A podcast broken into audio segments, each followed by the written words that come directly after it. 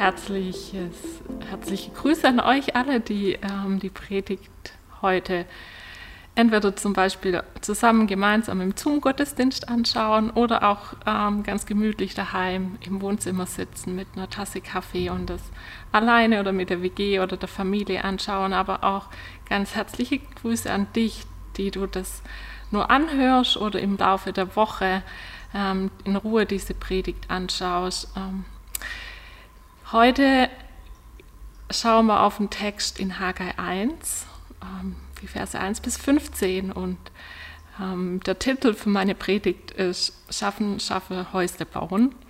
Und als eine Person mit durchweg schwäbische Wurzeln und dadurch auch einem gewissen schwäbischen Patriotismus ähm, fällt mir es nicht ganz leicht, dieses doch extreme Klischee über uns Schwaben als Predigtitel zu benutzen. Aber ehrlich gesagt, er passt einfach unwahrscheinlich gut auf den Text aus Haggai, in dem wir, in dem wir heute ein bisschen reinschauen werden. Haggai ist eines der zwölf kleinen prophetischen Bücher, das drittletzte Buch überhaupt im Alten Testament. Und ziemlich kurz, es hat nur zwei Kapitel und beinhaltet insgesamt vier Prophetien von Gott durch Haggai an das Volk Israel ähm, und an Zerubabel. Und in der, letztes Wochenende in der Predigtvorbereitung war mir das echt ein Anliegen und mir ist dann bewusst geworden, dass auch wenn auf den ersten Blick es nicht so einfach ist, da eine Brücke zu schlagen zwischen Haggai und Apostelgeschichte, das unsere neue Predigtserie ist, aber ähm, da ist mir eine Predigtvorbereitung echt bewusst geworden, dass es ähm, doch viel besser genau in, zu dieser letzten Predigt passt, wo Roland über Apostelgeschichte 1 gepredigt hat. Und das zentrale Thema ähm, in der Predigt von letzten Sonntag war Warten. Und ich denke, dass nicht nur die Predigt, sondern auch dieses Wartenthema für viele von uns gerade ähm, sehr dominant im Leben steht und dadurch die Predigt auch in euer Leben hineingesprochen hat. Und manches Mal ist Warten nicht nur zum Abwarten oder Aushalten oder Ausharren da, sondern man kann das Warten auch mit sehr viel Sinnvollen ausnutzen. Und da ist mir der erste Lockdown letztes Jahr eingefallen. Ähm, da mussten wir alle auch ziemlich plötzlich und unerwartet warten. Ähm, und was haben da sehr viele Leute gemacht, außer spazieren gehen und mit Joggen anfangen? Genau, ganz viele haben angefangen, ihren Keller auszumischen.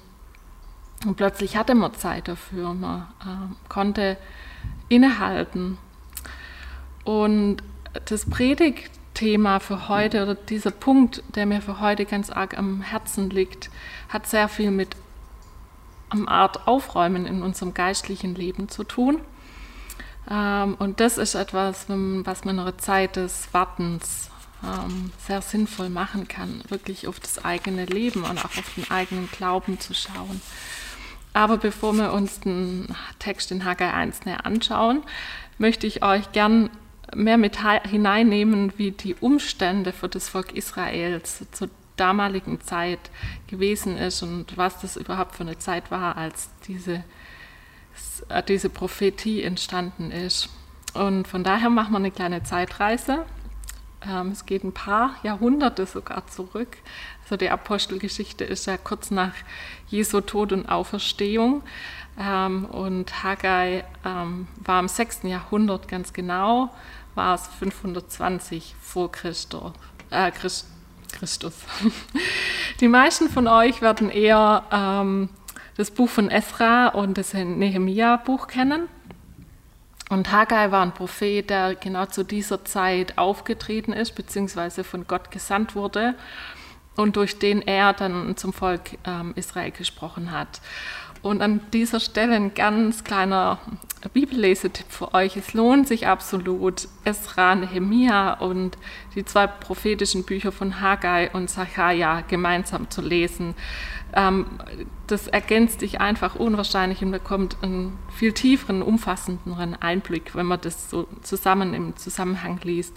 Das ist noch viel besser, als wenn ihr zum Beispiel der kleine Hobbit, Herr der Ringe und das Silmarillion hintereinander wegliest. Also, genau zu der Zeit war ein großer Teil der Israeliten in Babylon im Exil. Der Tempel war vollständig zerstört worden und diese Vernichtung und Exilführung war die Folge von jahrhundertelangem Ungehorsam äh, vom Volk Israel gegenüber Gott. Insgesamt dauerte diese eigentliche Exilzeit für das Volk Israel so um die 70 Jahre. Ähm, und so hat es Gott durch andere Propheten schon vorhergesagt, nachdem er ihnen aber auch wirklich über viele Jahrhunderte immer wieder die Chance gegeben hat, ähm, zu ihnen gesprochen hat und ihnen den Impuls zur Umkehr gegeben. Und im Jahr 538 vor Christus nutzt dann Gott, also während der Exilzeit, sogar den damaligen Fremdherrscher und König ähm, Kyros und legt es ihm aufs Herz, sodass er es erlaubte, dass die Israeliten wieder den Tempel aufbauen konnten. Er hat sogar Materialien und Ressourcen zur Verfügung gestellt. Das ähm, lesen wir in Esra 1. Und dann wurde höchstwahrscheinlich Serubabel als Statthalter, also, also ein Bezirksvorsteher, ähm, gesandt ähm, und Zerubabel war ein direkter Nachkomme aus der Linie von König David. Jerusalem und das umliegende Land, das lag gar nicht vollständig brach, ähm, sondern es gab hier noch ein Überrest an Menschen, die weiterhin dort lebten. Also da waren Israeliten, aber auch Menschen aus Heidenvölkern. Und wenn das Alte Testament über Heiden spricht, dann meint es immer Nicht-Israeliten. Und die lebten hier und ähm, so konnten, kann man davon ausgehen, dass es insbesondere für diese Israeliten, die dort noch vor Ort waren, die Aufgabe war, dass sie den Tempel wieder aufbauen sollten. Es kam dann auch dazu, der Wiederaufbau wurde begonnen. Allerdings kamen sie nicht sehr weit. Es gab ziemlich schnell Widerstände und Opposition gegen den Tempelbau. Und das führte damit auch ziemlich schnell zur Entmutigung und letztendlich wieder zum vollständigen Stillstand von diesem ähm, Tempelaufbau. Das können wir alles in den ersten Kapiteln von Esra-Buch lesen. Die Israeliten gaben auf, kümmerten sich wieder um ihr eigenes Leben ähm, und wahrscheinlich auch irgendwie ums Überlegen. Die Lebensbedingungen dort waren nicht besonders gut. Es war sehr herausfordernd. Sie mussten einfach sehr hart arbeiten, um überhaupt was zu haben. Und vor allem kümmerten sie sich um ihre eigene Häusler, aber nicht mehr den Tempel.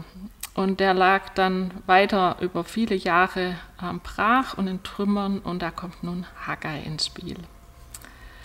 Im zweiten Jahr des Königs Darius, im ersten Tag des sechsten Monats, erging das Wort des Herrn durch den Propheten Haggai an Zerubabel, den Sohn Shealtiels, den Statthalter von Juda, und an Jeschua, den Sohn Jozadaks, den Hohenpriester, folgendermaßen. So spricht der Herr der Heerscharen. Dieses Volk sagt, es ist noch nicht die Zeit zu kommen, die Zeit, um das Haus des Herrn zu bauen. Da erging das Wort des Herrn durch den Propheten Haggai folgendermaßen. Ist es aber für euch an der Zeit, in euren getäfelten Häusern zu wohnen, während dieses Haus in Trümmern liegt? Und nun, so spricht der Herr der Herrscharen, achtet doch aufmerksam auf eure Wege. Ihr sät viel und bringt wenig ein, ihr esst und werdet noch nicht satt, ihr trinkt und habt nicht genug, ihr kleidet euch und werdet doch nicht warm, und wer einen Lohn verdient, der legt ihn in einen durchlöcherten Beutel. So spricht der Herr der Heerscharen. Achtet doch aufmerksam auf eure Wege. Geht auf das Bergland und holt Holz und baut das Haus. Dann werde ich Wohlgefallen daran haben und verherrlicht werden, spricht der Herr. Ihr habt viel erwartet, doch siehe, es wurde wenig daraus, und brachtet ihr es heim, so blies ich es weg. Warum das? So spricht der Herr der Heerscharen um meines Hauses willen, das in Trümmern liegt, während jeder von euch eilt, um für sein eigenes Haus zu sorgen. Darum hat der Himmel über euch seinen Tau zurückgehalten und die Erde hat ihren Ertrag zurückgehalten. Und ich habe die Dürre gerufen über das Land und über die Berge, über Korn, Most und Öl und über alles, was der Erdboden hervorbringt, auch über Menschen und Vieh und über alle Arbeit der Hände. Da hörten Zerubabel, der Sohn Shealtiels, und Jeschua, der Sohn Jozadak, der Hohepriester, und der ganze Überrest des Volkes auf die Stimme des Herrn, ihres Gottes, und auf die Worte des Propheten Haggai, weil der Herr, ihr Gott, ihn gesandt hatte, und das Volk fürchtete sich vor dem Herrn.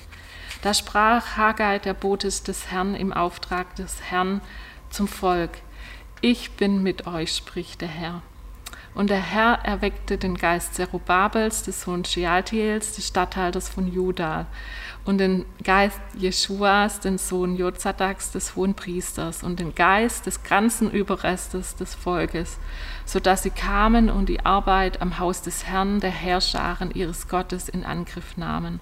Und zwar am 24. Tag des sechsten Monats im zweiten Jahr des Königs Darius.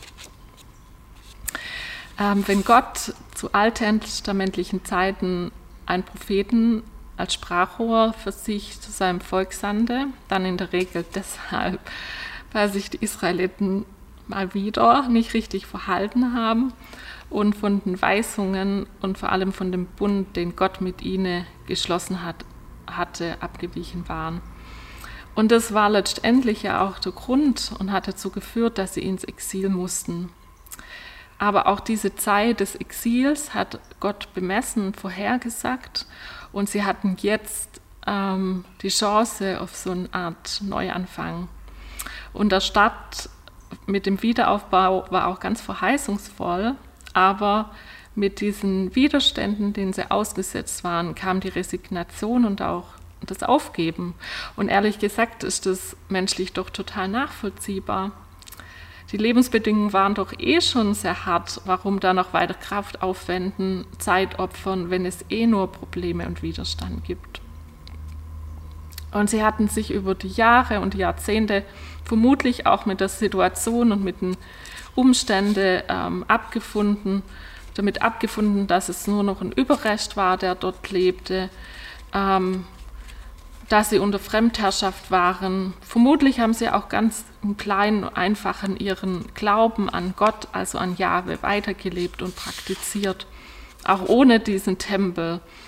Denn die Zeit mit einem lebendigen israelischen Leben, mit den Festen und mit diesem großen, gigantischen Tempel, den Salomo vor langer Zeit gebaut hatte, das war schon ewig her. Allerdings sagt einfach dieser zerstörte und dieser verwüstete Tempel auch sehr viel über den geistlichen Zustand des Volkes auf, aus. Da ist nicht mehr viel übrig geblieben. Das Volk steht unter der Herrschaft von fremden Reichen, von fremden Herrschern. Große Teile der Menschen leben schon seit Jahrzehnten im Exil und es sieht auch nicht besonders vielversprechend aus, dass sich da irgendwas praktisch dran ändern könnte.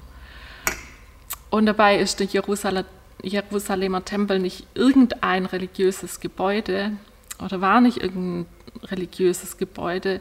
Der Tempel war ursprünglich das absolute Zentrum von dem israelischen Leben. Und nicht nur das, ähm, das wirklich Besondere an dem Tempel war die Gegenwart des Gottes. Es war der Ort, den sich Jahwe, also Gott selber, auserkoren und auserwählt hat, um unter seinem Volk zu wohnen, sozusagen, um gegenwärtig zu sein und auch für das Volk erlebbar zu sein. Dazu steht zum Beispiel in Hesekiel 37, ähm, 27 und 28, ich will unter ihnen wohnen und ich will ihr Gott sein und sie sollten mein Volk sein, damit auch die Heiden erfahren, dass ich der Herr bin, der Israel heilig macht, wenn mein Heiligtum für immer unter ihnen sein wird. Und durch Haggai äh, bringt dann Gott eine sehr klare Analyse äh, von der damaligen Situation. Die Israeliten meinten, es ist noch nicht an der Zeit, den Tempel wieder aufzubauen, und ehrlich gesagt, es hört sich auch drastisch an, dass die Israeliten sich damals so abmüden ähm, und doch nichts übrig blieb, dass sie anbauten, kaum was ernten, dass sie ähm, selbst von ihrem Lohn irgendwie nicht viel übrig blieb. Ähm, und dass es ja sogar Gott zugelassen hat, dass sie durch Naturkatastrophen es noch schwerer hatten. Und gleichzeitig macht er es ihnen aber auch deutlich, woran das lag und warum es ihnen so erging, nämlich aus ihrem Ungehorsam ihm gegenüber, weil sie nicht weiter am Tempel gebaut hatten. Denn würden sie dieses machen, könnten sie auch wieder den Segen ähm, Gottes erleben, was er ihnen zugesagt und es würde ihnen besser gehen. Davon kann man später im zweiten Kapitel im Haggai-Buch lesen. Und eines, was mich immer wieder und auch nach sehr vielem Lesen jedes Mal wieder neu in diesem Text begeistert und berührt, ist, ähm, wie man da Gott kennenlernen kann und wie er mit seinem Volk damals sprach.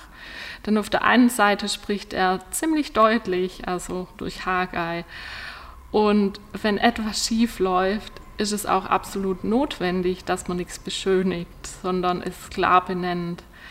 Ähm, aber er benennt auch die Umstände und die Situation und woher diese Konsequenzen kommen. Also er geht wirklich mit ihnen ins Gespräch als Gegenüber.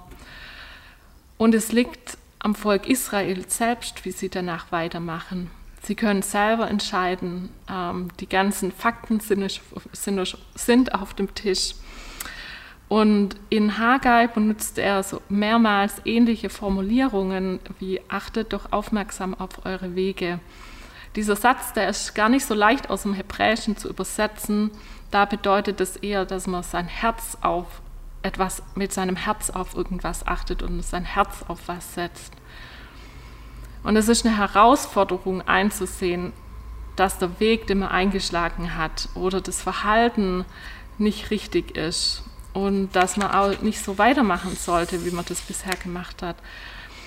Ähm, auch das mussten die Israeliten tun. Gott fordert sie auf, wieder an die Arbeit zu gehen. Ähm, er deckt ihre, Aufrede, ihre Ausreden auf und ähm, ja, er fordert sie auf, wieder an die Arbeit zu gehen, um mit dem Tempel weiter mit dem Tempelaufbau weiterzumachen. Er fordert sie auf, loszugehen und in den umliegenden Bergen Holz zu sammeln. Und die, das Holz, das dort wuchs, also die Bäume, die dort wuchsen ähm, und damit zur Verfügung stand, war nicht einmal dazu geeignet, wirklich große, tragende und wichtiges Baumaterial zu, ähm, herzustellen, zum Beispiel tragende Balken herzustellen. Solches Holz musste schon damals Salomo beim Tempelbau ähm, importieren lassen. Ähm, das Holz, das sie dort sammeln konnte, das eignet sich gerade mal für die ersten Arbeiten, vielleicht um ein Gerüst herzustellen.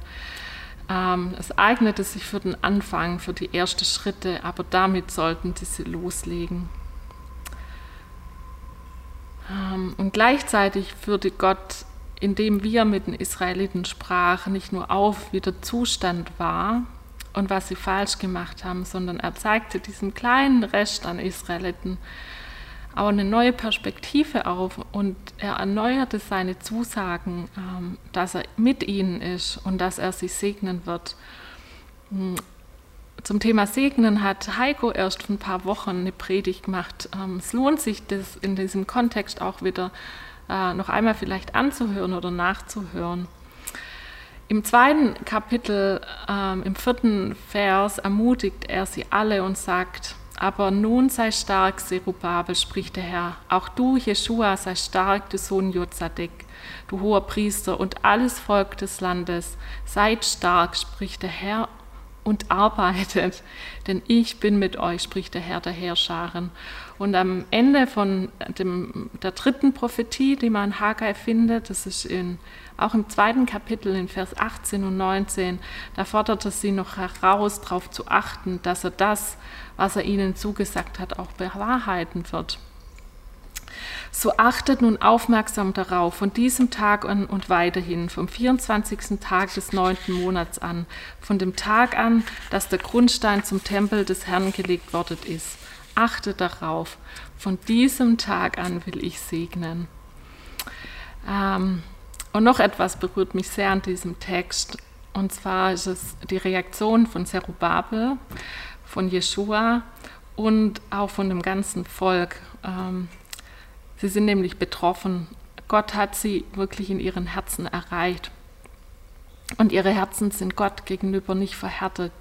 Wenn es hier heißt, dass sie sich fürchten, dann beschreibt es eher ähm, die Ehrfurcht, die sie vor Gott hatten, weil ihnen bewusst wurde, dass hier Gott selbst zu ihnen gesprochen hatte und dass sie wirklich was verändern mussten. Und sie haben das nicht nur gehört, sondern die haben die Worte wirklich auch zu Herzen genommen und losgelegt. Sie haben losgelegt, ähm, Holz zusammen, sie haben losgelegt, weiter diesen Tempel ähm, zu bauen. Vor allem, um Gott endlich wieder auch den Platz und diesen Ort zu geben, dem ihm gebührt und der ihm würdig ist. Und mit diesem Verhalten haben sie ihn geehrt und verherrlicht. Ähm, wie das weiterging mit den Wiederaufnahmen und mit dem Tempelaufbau, könnt ihr in Esra 5 lesen. Und so spannend dieser Abschnitt wirklich ist und man sich in den biblischen Texten genau hineinversetzen kann und es so richtig lebendig wird, will ich nicht nur beim Volk Israel hängen bleiben. Denn es lohnt sich zu fragen, was so ein Text aus dem uralten prophetischen Buch heute mit uns noch zu tun hat und vor allem, was das mit dem Häuslesbauer zu tun hat. Ähm, für die Israeliten bezog sich das damals in erster Linie sehr auf lebenspraktische Dinge, aufs Land bestellen, aufs Anbau, aufs Ernten, aufs Geld verdienen, aufs Häuser bauen. Und darin erlebten sie auch ihre Konsequenzen. Ähm, ich denke, für uns geht es heute viel, viel mehr um unser geistliches Leben und unsere geistliche Lebendigkeit. Und das betrifft jeden von uns als Christen, egal wo man gerade auch steht, wie ähm, wie aktiv man gerade auch ist, davon ist niemand ausges ausgeschlossen, ähm, wenn es darum geht, genau hinzuschauen, wie unsere Prioritäten gewichtet sind. Ähm, wenn es darum geht, hinzuschauen, ob wir eigentlich nur für unser eigenes Häusle arbeiten, ähm, für unser eigenes Leben, für unsere eigene Vorstellung, wie das sein soll. Und ehrlich gesagt dafür auch sehr, sehr, sehr viel aufwenden, ähm, und trotz allem tun, dann merken, dass irgendwie nichts übrig bleibt und es nicht wirklich eine Erfüllung gibt, ähm, sondern dass da viel, viel mehr geistliche Trockenheit oder auch geistliche Leere da ist. Und frustrierenderweise betrifft es auch oft unseren Dienst und unsere Mitarbeit, auch hier bei uns in der Gemeinde. Auch da tun wir oft viel, ähm, aber irgendwie bleibt manches Mal auch wenig übrig. Und es gab Zeiten, in denen wir alle irgendwann mal motiviert losgelegt haben, weil es uns wirklich ein Anliegen war, damit wirklich Gott im Mittelpunkt zu haben, ihm damit Ehre zu geben, den Auftrag, den er uns gegeben hat, auszufüllen. Ähm, weil es uns wirklich wichtig war, dass er das Zentrum unseres Lebens ist und dass wir nicht nur für uns selber leben, sondern mit unseren, uns ihm mit unseren Gaben und Ressourcen wirklich zur Verfügung gestellt haben. Aber irgendwann hat sich ein Trott eingeschlichen, ganz schleichend hat sich verändert. Es kann sein, dass es auch nur noch Gewohnheit wurde oder dass viele andere um einen herum gegangen sind und sich irgendwie dann auch alleingelassen fühlt. Und meistens nimmt man so diese Auswirkungen von, ja, davon gar nicht so schnell wahr, dass unser Glauben und unser Leben trocken wird oder leer wird.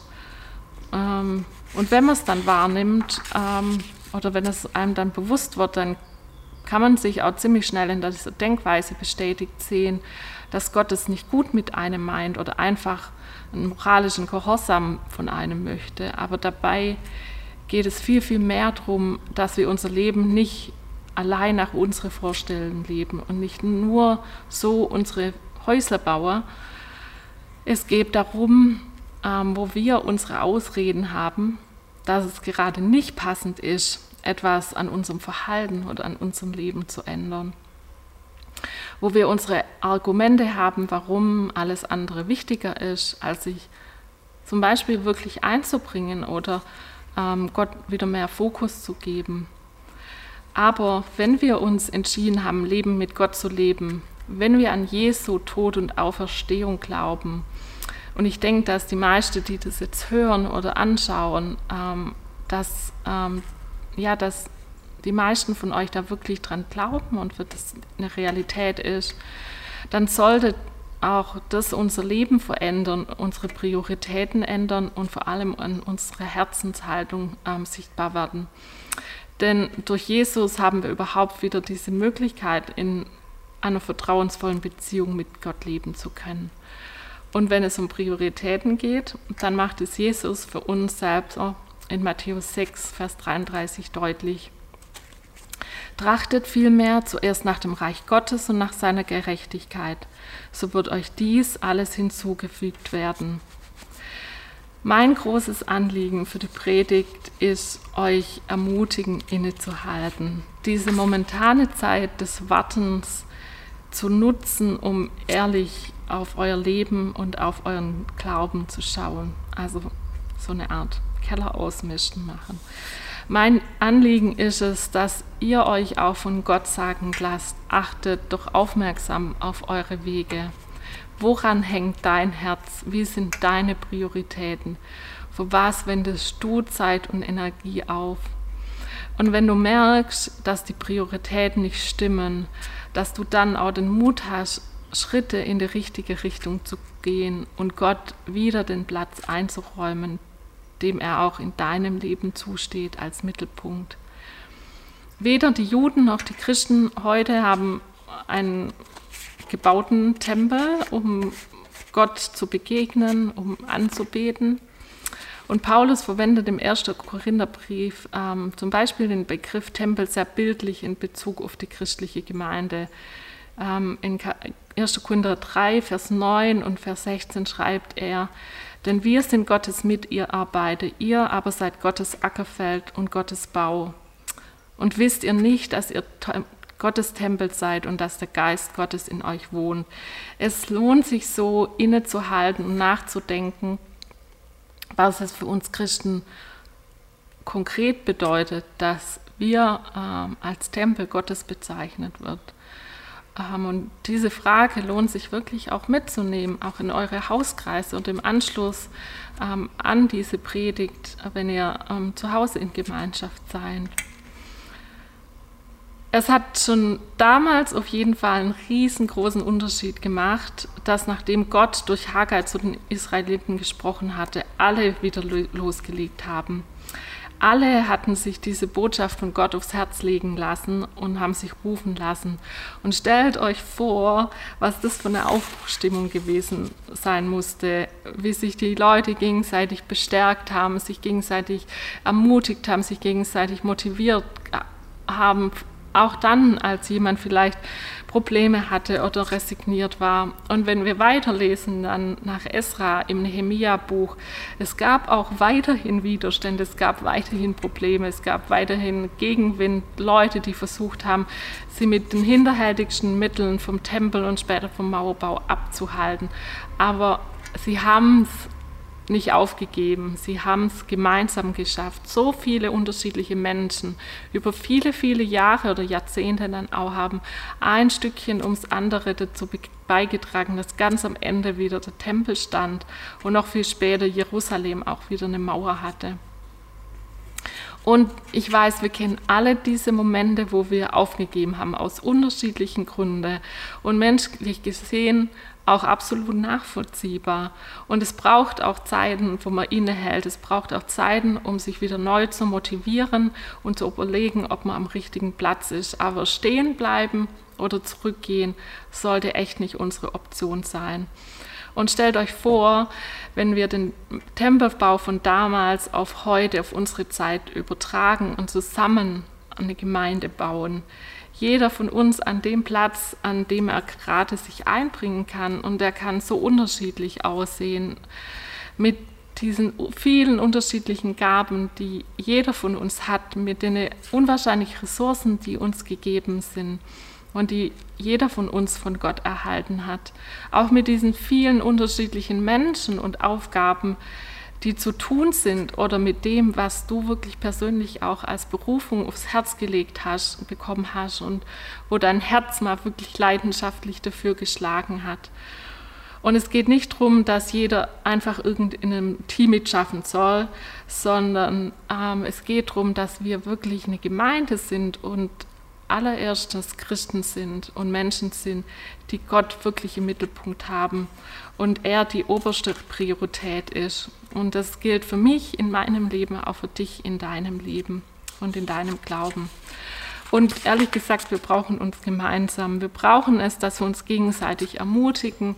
Wir brauchen uns gemeinsam, weil wir einfach so unterschiedlich sind, so unterschiedliche Stärken und Talente haben. Und je mehr von uns wirklich aus ganzem Herzen und mit Leidenschaft mitmachen, umso lebendiger und authentischer wird es. Und ganz am Ende will ich jetzt nochmal auf zwei Punkte zurückkommen. Auf unsere Predigtserie über die Apostelgeschichte. Denn von den Aposteln und von den ersten Christen können wir uns wirklich neu inspirieren lassen, ähm, was es bedeutet und worauf es ankommt, Gemeinde zu sein und wirklich in Gemeinschaft leben. Und da will ich euch echt dazu einladen, an der Serie dran zu bleiben und das wirklich mit ganzem Herzen auch zu hören, nicht nur mit eurem Kopf. Und ich will nochmal zurückkommen aufs Häuslebauen. Es ist in Ordnung, dass wir unser eigenes Häusle bauen. Es ist in Ordnung, dass wir nach unserem eigenen Leben schauen. Und es ist auch wichtig, es ist in Ordnung, dass wir Vorstellungen haben, wie unser Leben sein soll, aber es ist noch wichtiger, dass wir wirklich ehrlich mit uns sind ähm, und darauf schauen, wie wir wirklich unsere Prioritäten verteilen oder wie unsere Prioritäten sind oder wo wir Ausreden einfach haben, wo wir für uns sagen, es ist jetzt gerade nicht an der Zeit oder irgendwas anderes ist wichtig oder die Umstände nicht sind nicht in Ordnung, äh, die Umstände sind einfach nicht in, gegeben. Und dass wir da wirklich uns von Gott überprüfen lassen, uns von Gott ins Leben hineinsprechen und dann diesen Mut haben, ähm, Schritte zu tun. Ähm, wenn du merkst, dass das, was ich gesagt habe, dich jetzt vielleicht auch ein bisschen ärgert oder irgendwie innerlich stupft, ähm, dann lass es zu, ähm, lass es zu und geh mit Gott ins Gespräch, weil da vermutlich was ist, weil da Gründe und Situationen sind, weshalb du aufgegeben hast und unmotiviert bist, weil du enttäuscht bist oder frustriert oder weil da auch noch Verletzungen da sind. Wenn du merkst, dass ähm, das ein guter Appell war von mir und ähm, Gott gerade in dein Herz hineinspricht und es dir geht, so wie diesen israelischen, israelitischen dann nutzt den Schritt, dass dein Herz Gott weich gegenüber ist, um Schritte zu machen.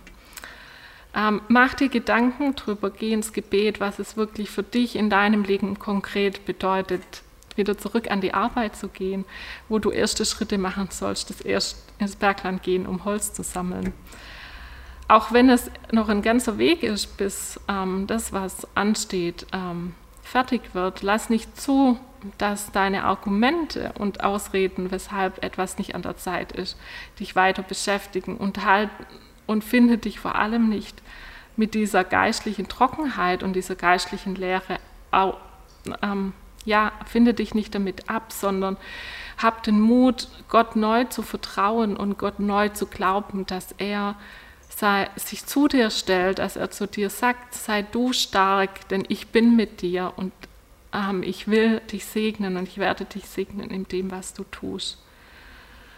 Ähm, und egal an welchem Punkt du gerade bist, lass diesen Moment nicht vorübergehen, um wirklich mit Gott ins Gespräch zu gehen. Er war schon damals ein Gott, der sich seinem Volk genaht hat, der auf so unwahrscheinlich besondere Art und Weise mit ihnen gesprochen hat. Und das tut er heute noch. Von daher, egal ob es dir schwerfällt, Schritte zu gehen oder ob du genau sagst, ja, das war genau dieser Schubser, den ich gebraucht habe. Lass den Moment nicht vorübergehen, um mit Gott zu sprechen. Herr, und ich danke dir, dass du wirklich dieser lebendige Gott bist, der ähm, damals im Tempel unter seinem Volk gewohnt hat und den wir heute Jahrhunderte oder Jahrtausende später genau noch so erleben können. Ich danke dir, dass ähm, du damals deinen Heiligen Geist gesandt hast und dass er uns und unseren Glauben lebendig macht. Und ich bringe dir all ähm, das, was ich jetzt auch gesagt habe und bete, dass ähm, du damit Menschen erreichen kannst, die, die das heute wirklich hören sollten, die in dem auch eine Motivation oder einen kleinen Stupser brauchen, um wieder zurück an die Arbeit gehen. Aber ich bete ähm, für uns als gesamte Gemeinde, dass wir wirklich eine Gemeinde sind, wo du das Zentrum bist, wo du erlebbar und gegenwärtig bist, wo du gerne ähm, der Mittelpunkt bist, weil wir dich mit unserem Verhalten und unserem ganzen Leben ehren und es nicht aus irgendeinem ähm, blinden Gehorsam machen, sondern weil es uns wirklich ein Herzensanliegen ist. Ich danke dir, dass du uns auch heute noch immer wieder neu zur Umkehr einlädt, dass wir immer wieder neu zu dir zurückkommen dürfen, immer wieder neu anfangen dürfen, so wie damals auch die Israeliten immer wieder die Chance hatten zur Umkehr und zum Neuanfang, dass du zu uns einlädst. Und ich danke dir, dass du jeden von uns gebrauchen kannst und nutzen möchtest an so viele unterschiedliche Orte, in so viele unterschiedliche Lebensumstände um deine Gemeinde zu bauen, dass sich dein Reich ausbreiten kann. Amen.